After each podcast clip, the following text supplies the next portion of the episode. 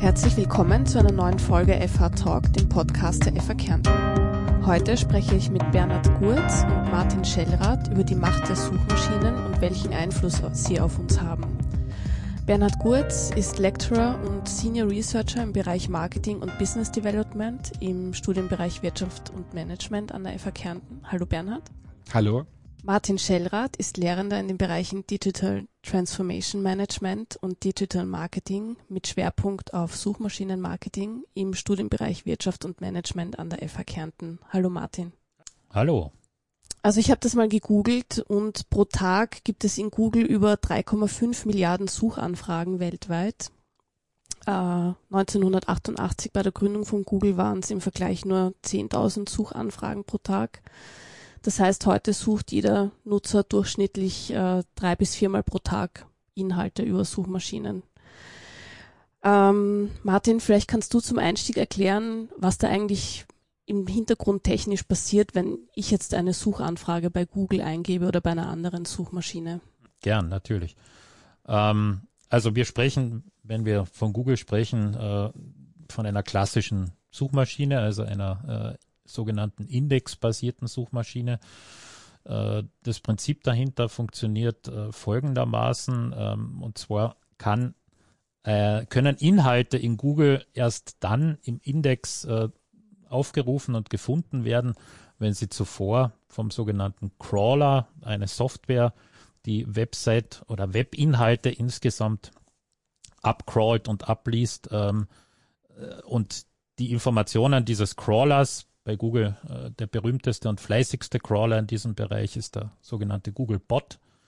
Der liefert eben all die Inhalte und Informationen an den Google Index zurück, wo dann diese äh, Inhalte verfügbar sind und genau in diesem Moment, wo eben eine Suchanfrage abgegeben wird und gestellt wird, wird dieser, werden diese Inhalte aus dem Index ausgelesen äh, und dementsprechend dem Nutzer oder der Nutzerin angezeigt. Ganz, ganz wichtig in dem Zusammenhang ist es zu äh, erwähnen, dass äh, Google hier ganz stark und immer mehr ähm, versucht, die Suchintention zu verstehen.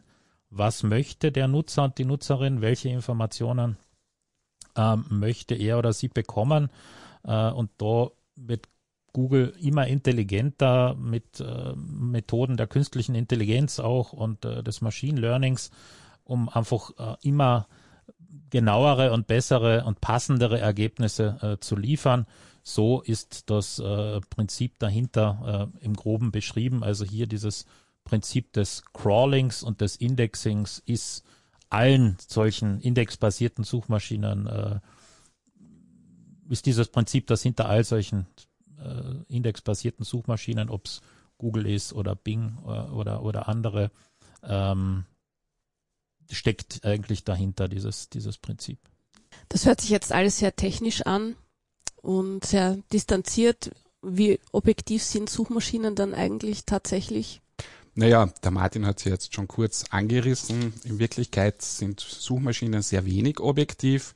Sie spielen uns die Ergebnisse aus, die Sie am relevantesten finden und die Suchmaschine, der Suchmaschinenbetreiber entscheidet selbst, nach welcher Reihung diese Ergebnisse angezeigt werden. Es gibt ja diesen bekannten Spruch, der beste Ort, um eine Leiche zu verstecken, ist Google, Seite 2. Und das ist wahrscheinlich ein sehr wahrer Spruch. Die wenigsten von uns gehen auf die Seite 2, wenn sie etwas suchen, weil die Ergebnisse eben auf der ersten Seite schon so gut sind oder subjektiv so gut erscheinen und wir direkt draufklicken. Der zweite Punkt ist natürlich, dass Google und weitere Suchmaschinen auch sehr stark personalisieren. Das bedeutet, sie schauen sich an, welcher Nutzer ist denn angemeldet, Google-Konto beispielsweise, schauen sich an, welche Suchintention dieser Nutzer, diese Nutzerin in der Vergangenheit gehabt hat und spielen dann Ergebnisse entsprechend der Vergangenheit aus. Und das führt zu einem großen wissenschaftlichen Themenbereich, der in den letzten Jahren stärker betrachtet wurde. Das ist wirklich, welchen Einfluss haben denn Suchmaschinen auf uns? Und da ist in den meisten Studien herausgekommen, dass sie uns sehr stark beeinflussen. Das bedeutet, wir vertrauen diesem Suchalgorithmus der Suchmaschine so stark, dass wir einfach glauben, dass sie uns das beste Ergebnis liefert, auch wenn das nicht zwingend der Fall sein muss. Das geht sogar so weit, dass wir Suchmaschinen mit sozialer Beeinflussung gleichstellen. Wir kennen ja dieses Konzept, wenn wir etwas wissen wollen, wenn wir eine gute Meinung über etwas haben wollen, dann fragen wir Freunde und Familie. Und viele von uns vertrauen Suchmaschinen in einem ähnlichen Ausmaß wie Freunden und Familie. Also die Ergebnislisten sind nicht objektiv und sie beeinflussen unser tägliches Leben sehr stark. Wenn wir beim Thema beeinflussen sind, äh, es gibt ja auch Möglichkeiten, ähm, die Ergebnisse zu optimieren oder ein Ergebnis zu erzielen, das ich gerne hätte, als Unternehmen zum Beispiel. Was ist jetzt dann der Unterschied zwischen Suchmaschinenoptimierung und Suchmaschinenwerbung? Ja, Suchmaschinenoptimierung ist, ähm, deckt jenen Bereich äh, in einer Trefferliste in Google, um eigentlich bei diesem, bei der wichtigsten Suchmaschine zu bleiben, deckt eben den sogenannten organischen, nicht bezahlten Bereich ab. Äh, jener Bereich, der unter den Werbeanzeigen äh, platziert ist. Auf das Thema Suchmaschinenwerbung werde ich dich dann bitten, Bernhard, noch kurz einzugehen. Anschließend. Ähm, und hier habe ich als Website-Betreiber oder sei es auch als äh, Shop-Betreiber natürlich im, im ähnlichen Sinne äh, drei große Stellschrauben, an denen ich drehen kann, um hier ein positives, äh, ein, ein Top-Ranking in Google zu erzielen. Einerseits ist es ganz wichtig, natürlich die technische Basis äh, zu legen. Das heißt, Technik ist hier ein Thema, beispielsweise Ladegeschwindigkeit, schn schnell ladende äh, Website-Inhalte sind heute ein absolutes Muss. Darüber hinaus muss natürlich auch äh, gewisse Usability gewährleistet sein. Das heißt, Google erkennt auch, wie logisch eine äh, Website-Inhalte aufgebaut und äh, strukturiert sind. Und dann natürlich ähm, ganz großes Thema, äh, ohne das wird es nicht funktionieren. Und hier haben wir auch den, die gute Verbindung äh, oder die, die direkte Anbindung zum Thema Content Marketing. Content. Content is King gilt nach wie vor. Ähm, hier geht es darum, wirklich aktuelle Inhalte zu liefern, gut strukturierte Inhalte, die auch äh, aufgewertet sind durch zusätzliche Elemente, Bilder, Videos, alles, was heute dazugehört. Das ist einfach entscheidend und wird für äh, wird durch Google einfach bei der Berechnung des Rankings äh, äh und der Einlistung in den Trefferlisten mit einbezogen. Äh, hier gibt es eine Vielzahl von Ranking-Signalen und Ranking-Faktoren seitens Google, ähm, aber die setzen sich im Wesentlichen aus diesen drei Bereichen Technik, Usability und Content zusammen. Ja, und das Thema Suchmaschinenwerbung ist natürlich auch sehr relevant. Wie das Wort schon sagt, handelt es sich wirklich um Werbung, also bezahlte Werbung, auch wenn das nicht immer auf den ersten Blick sichtbar ist. Dazu zählen nämlich beispielsweise Suchanzeigen. Das sind die häufig ersten vier Treffer bei einer Suchanfrage. Man erkennt das an dem Wort Anzeige neben dem Treffer. Und das funktioniert folgendermaßen. Man äh, bucht Keywords, also Wörter, nach denen Kunden suchen ein, baut sich vielleicht eine Kundenzielgruppe zusammen, schaut, welche Interessen dieser Kunde, diese Kundin haben könnte. Und wenn hier alle Faktoren, die man eingegeben hat, zutreffen, dann kommt, erscheint die Anzeige. Wenn der Kunde, die Kundin auf die Anzeige klickt, dann wird meistens der Preis fällig. Was das Ganze beeinflusst, sind zwei Faktoren. Den einen habe ich schon beschrieben, das ist natürlich das Geld. Je höher das Budget, desto wahrscheinlicher wird man wirklich angeklickt. Das ist aber nicht der einzige Faktor. Es gibt auch den Qualitätsfaktor, der von Google vergeben wird. Und mit einem hohen Qualitätsfaktor hat man auch eine hohe Wahrscheinlichkeit, wirklich angeklickt zu werden. Neben Anzeigen gibt es noch eine ganze Reihe anderer Werbeformen, die man über jetzt im Speziellen über Google spielen kann, beispielsweise Displaywerbung, Bannerwerbung, also alles, was im Display-Netzwerk ist, auf fremden Webseiten auch, also nicht mehr direkt auf der Suchmaschine. Auch Videowerbung würde dazu zählen oder Shopping-Anzeigen. Das sind die Anzeigen, wenn man beispielsweise eingibt, Laufschuh kaufen, dann kommt ganz oben eine Bildergalerie von Händlern, die man direkt anklicken kann und man kommt direkt auf den Webshop des Händlers. Und welche Möglichkeiten haben Unternehmen, äh, außer Werbung zu machen in Suchmaschinen, um dort aufzuscheinen? Ja, seit einigen Monaten bietet die äh, Suchmaschine Google auch die Möglichkeit, offene Stellen, die ein Unternehmen anbietet, sehr prominent über die Google-Suchmaschine darzustellen und so zu neuen äh, Mitarbeitern und Mitarbeiterinnen zu kommen. Äh, dieses, äh, diese Schnittstelle beziehungsweise diese Funktionalität nennt sich Google for Jobs.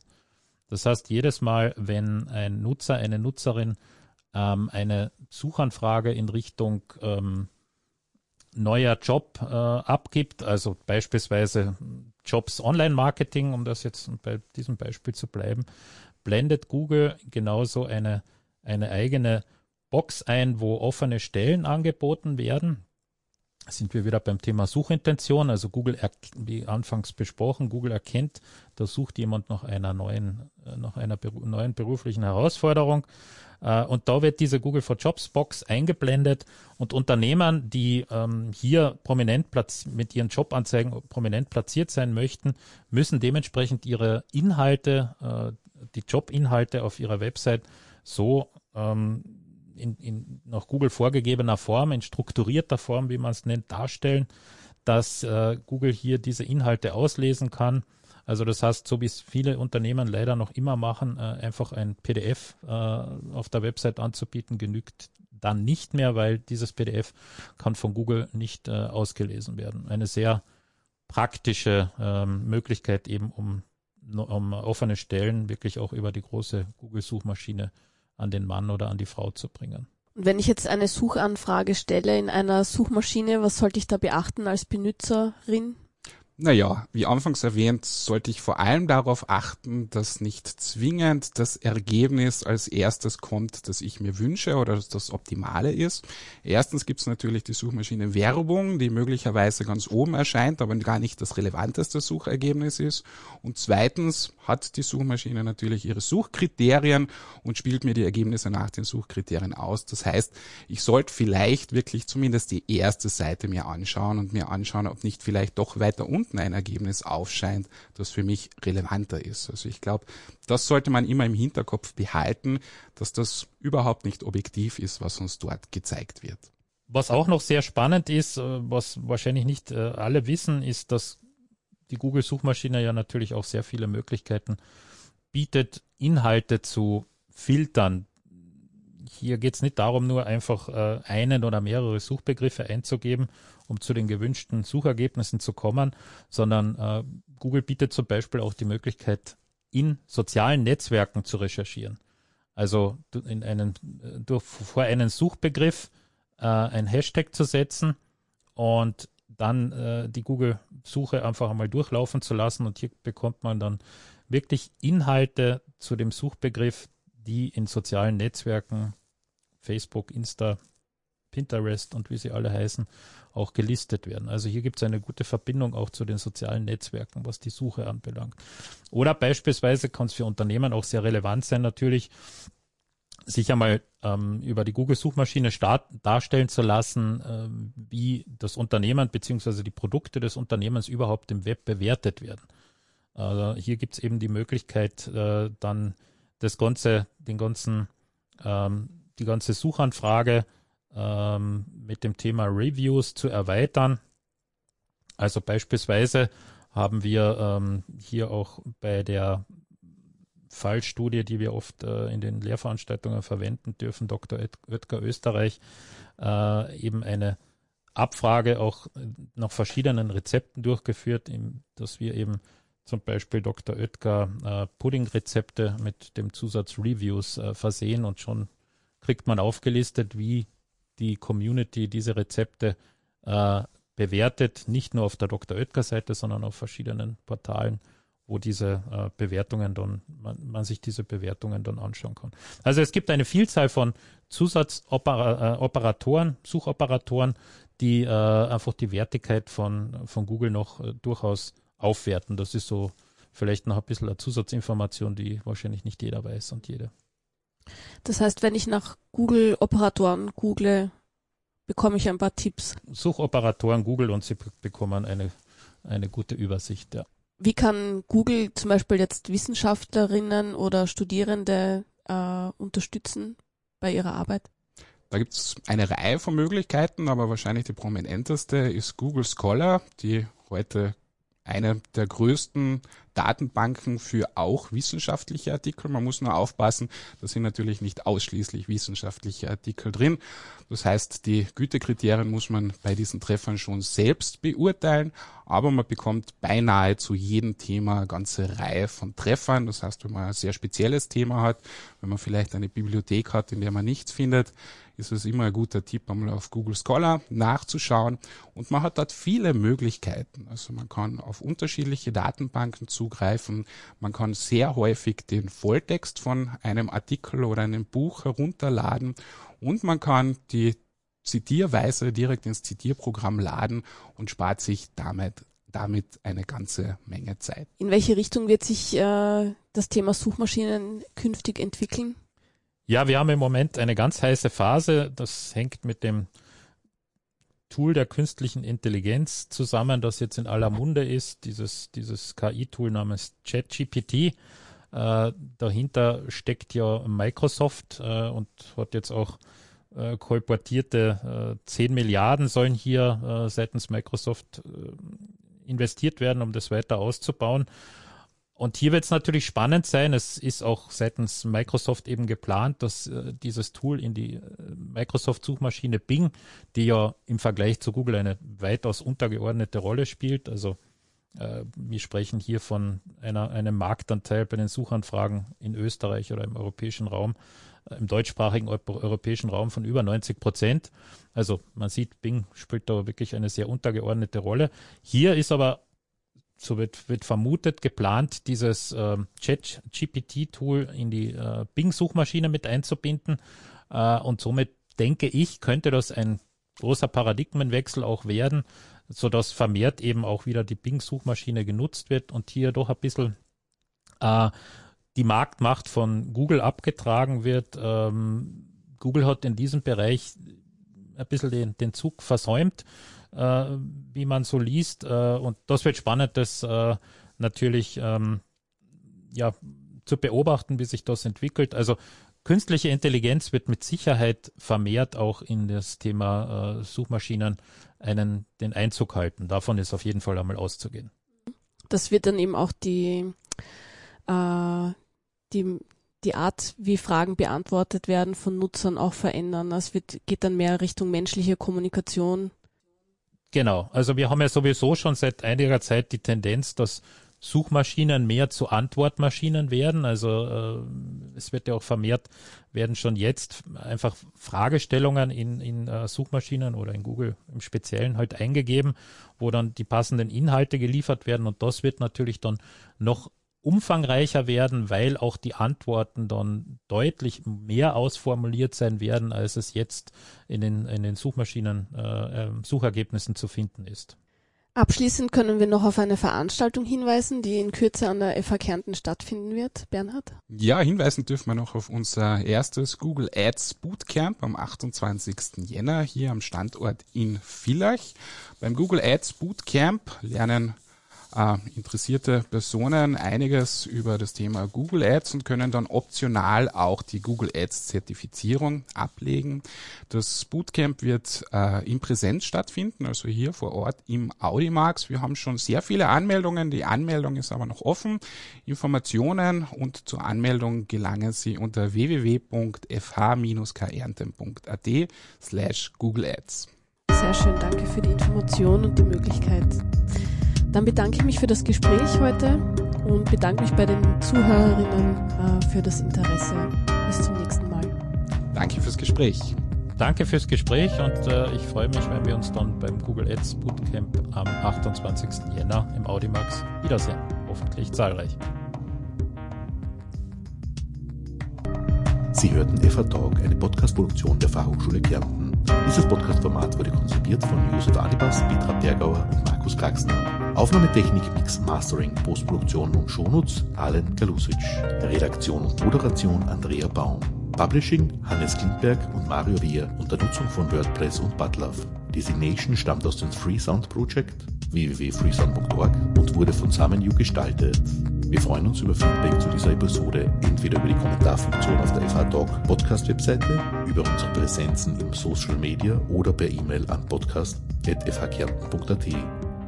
Talk ist unter einer Creative Commons Namensnennung nicht kommerziell 4.0 International Lizenz lizenziert. Informationen zur Creative Commons Lizenz finden Sie im Internet unter www.creativecommons.org.